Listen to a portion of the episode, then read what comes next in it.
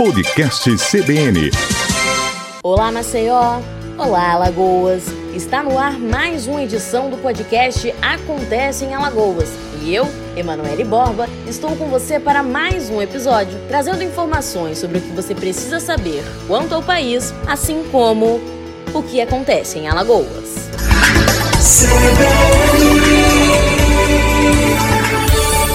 Será votado nesta quinta-feira um projeto de lei de impacto crucial no momento pandêmico vivido pelo país. De autoria do senador Eduardo Braga, do MDB-AM, o documento fala sobre a suspensão do ajuste anual nos preços de medicamentos, além dos planos de seguros privados de saúde.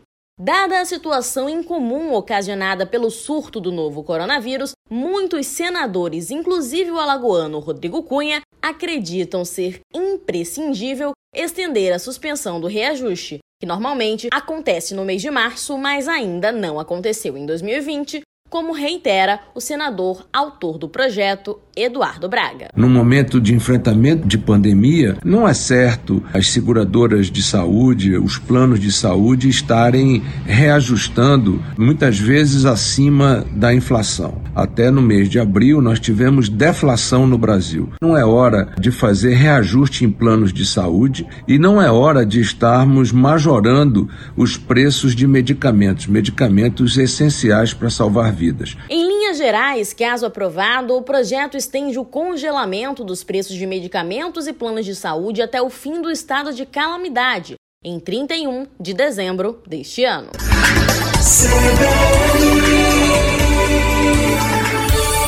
Com as inscrições do Enem encerradas, o número de inscritos ultrapassou 5 milhões e 200 mil estudantes, que apesar de não saberem a data da realização do exame, foram sinalizados que farão a prova neste ano entre 30 e 60 dias após a data inicialmente prevista, que seria em novembro. Apesar da incerteza quanto aos dias de realização da prova, os estudantes têm até esta quinta-feira para realizarem o pagamento da taxa de 85 reais, a fim de confirmar a inscrição. O Ministério da Educação adiantou apenas que em junho irá promover uma enquete restrita aos participantes da prova, para ser escolhida uma nova data da sua realização.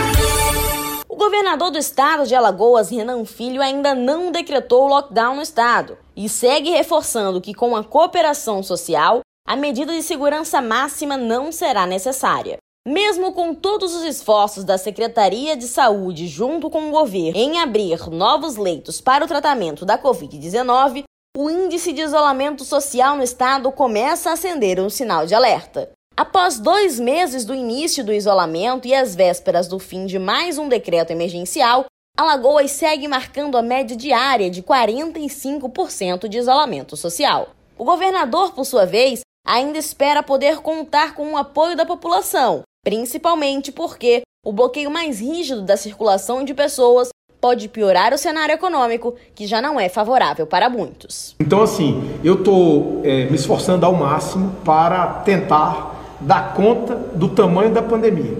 O próprio nome pandemia diz o tamanho da dificuldade que é fazer isso. Mas, no equilíbrio necessário da sociedade, nós estamos deixando as medidas extremas para o momento extremo.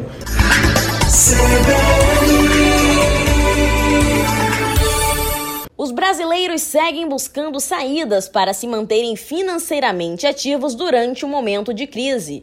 E uma das alternativas mais modernas é a de investimentos, que está em alta no país.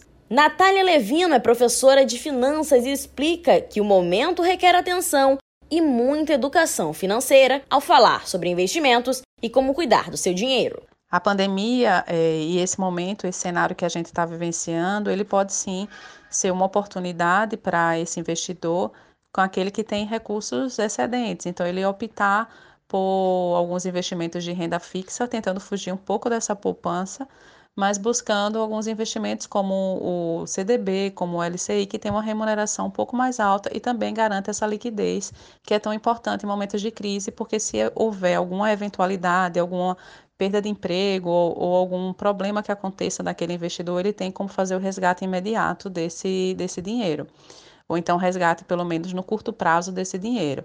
Já para aquele investidor que ele tem recursos excedentes, ele pode ser um pouquinho mais arrojado e buscar outros investimentos que gerem uma rentabilidade um pouco maior, tentando, tentando sempre buscar investimentos que tenha em empresas, né, no caso se forem ações ou em fundos de investimento, que tenham perspectiva de crescimento no longo prazo ou recuperação rápida diante desse cenário pós-pandemia.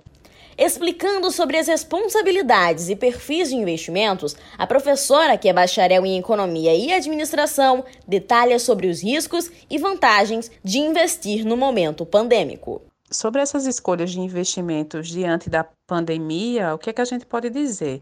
Ele pode gerar, sim, mais oportunidades, principalmente aos agentes que têm recursos excedentes, e aí pode utilizar esses recursos excedentes para fazer investimentos em alguns, algumas ações, alguns fundos de investimentos que têm algumas perspectivas de longo prazo, de recuperação pós-pandemia.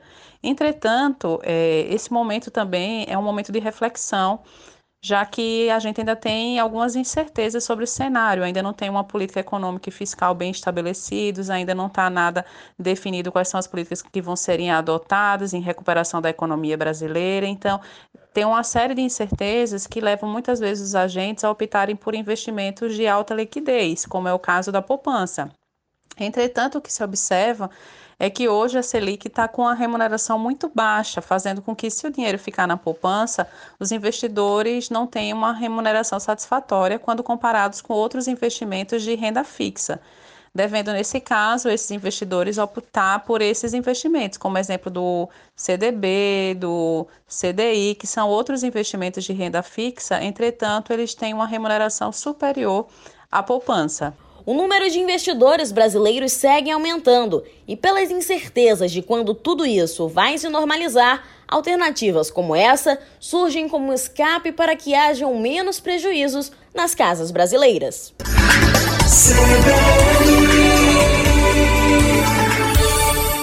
Esse foi mais um episódio do podcast Acontece em Alagoas. Para mais notícias do Brasil e do Estado, siga as nossas redes sociais ou acesse o nosso site cbnmaceió.com.br. Se você tem dúvidas ou sugestões, você também pode interagir conosco pelas redes sociais. É só pesquisar por Acontece em Alagoas ou CBN Maceió. Até a próxima!